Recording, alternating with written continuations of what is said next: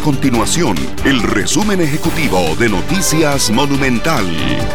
Hola, mi nombre es Alejandro Meléndez y estas son las informaciones más importantes del día en Noticias Monumental. El Ministerio de Obras Públicas y Transportes confirmó que más de 200 unidades de autobuses se incorporarán al pago electrónico, lo que beneficiará a más de 90 mil personas en el área metropolitana que podrán acceder mediante tarjeta de crédito o débito. El Sistema Nacional de Pago Electrónico en el Transporte Público ha sido utilizado por alrededor de 5 millones de usuarios y se han visto beneficiados más de 450 mil en nueve rutas de San José, Alajuela, Cartago y Heredia.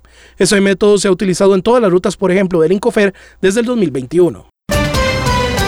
La Comisión de Asuntos Sociales dictaminó un proyecto de ley para que las personas que se encuentran en la cárcel por no pagar la pensión alimentaria puedan quedar en libertad si demuestran que consiguieron un trabajo.